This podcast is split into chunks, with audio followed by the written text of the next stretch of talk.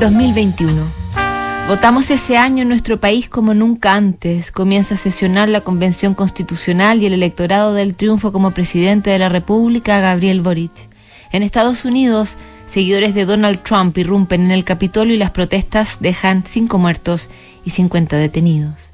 En Haití es asesinado el presidente. También en 2021 publican Odi et Amo, las cartas a Elena, una compilación del epistolario de Octavio Paz a su mujer, la fabulosa escritora Elena Garro, sellando con ellas la idea instalada entre los lectores y en general que fue Paz el del amor y la Garro siempre la del odio, y las que escribió Elena. Poco se sabe, se ignora incluso si su destinatario destruyó esas cartas tras el divorcio en 1959 o su segunda mujer las tiró a la hoguera presa de un ataque de celos. Sin embargo, algunas respuestas que comentaba en sus diarios como, por ejemplo, Octavio no quiere que vuelva a San Francisco. Me escribió una carta indecente. Ten amantes, me decía. Cuando la leí, estaba limpiándome la cara con cold cream. Cogí un pañuelo y lo aventé contra el espejo. La respuesta a esa carta podrá ya cada uno imaginarla, porque el agarro pudo tener su carácter y sus ideas propias, pero Octavio Paz, amado por el pueblo lector, también la suya, si no digamos que como pareja, a pesar de lo enamorado que estuviera o no, era un buen plan. También se pasó décadas alimentando el mito luego de que se separaran. Lo que ha sido insólito ha sido la obstinación de Elena Garro conmigo, decía. Elena Garro, en cambio, sin medias tintas afirmaba, vivo contra él, hablé contra él, tuve amantes contra él, escribí contra él, todo lo que soy es contra él. Aunque también Existe esta carta de 1989. Ella vive en París con la hija de ambos, Elena con H, y se la envía a su ex marido en México. Es larga y espesa y en algunos fragmentos dice, Señor Don Octavio Paz, este año va a terminar.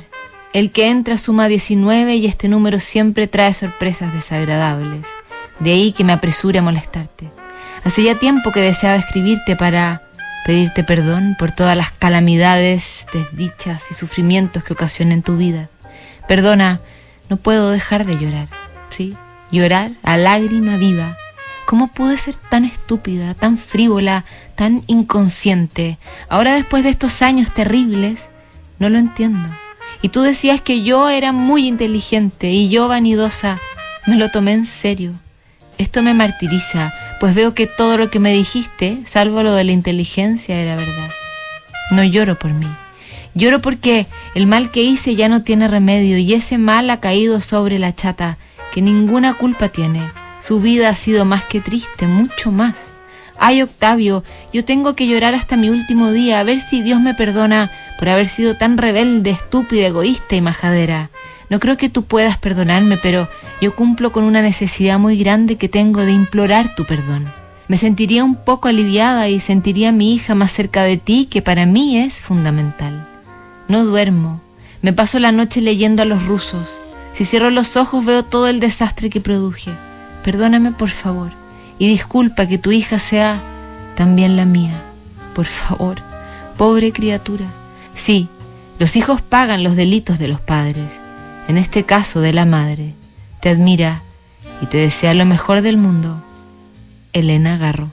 Unos años después, al escritor mexicano le dieron el premio Nobel. Nueve años después, con cuatro meses de diferencia, muere Octavio Paz en abril, Elena Garro en agosto, y esta carta, que es un tesoro, forma parte ahora de la colección Elena Garro Papers, que custodia la biblioteca Firestone de la Universidad de Princeton.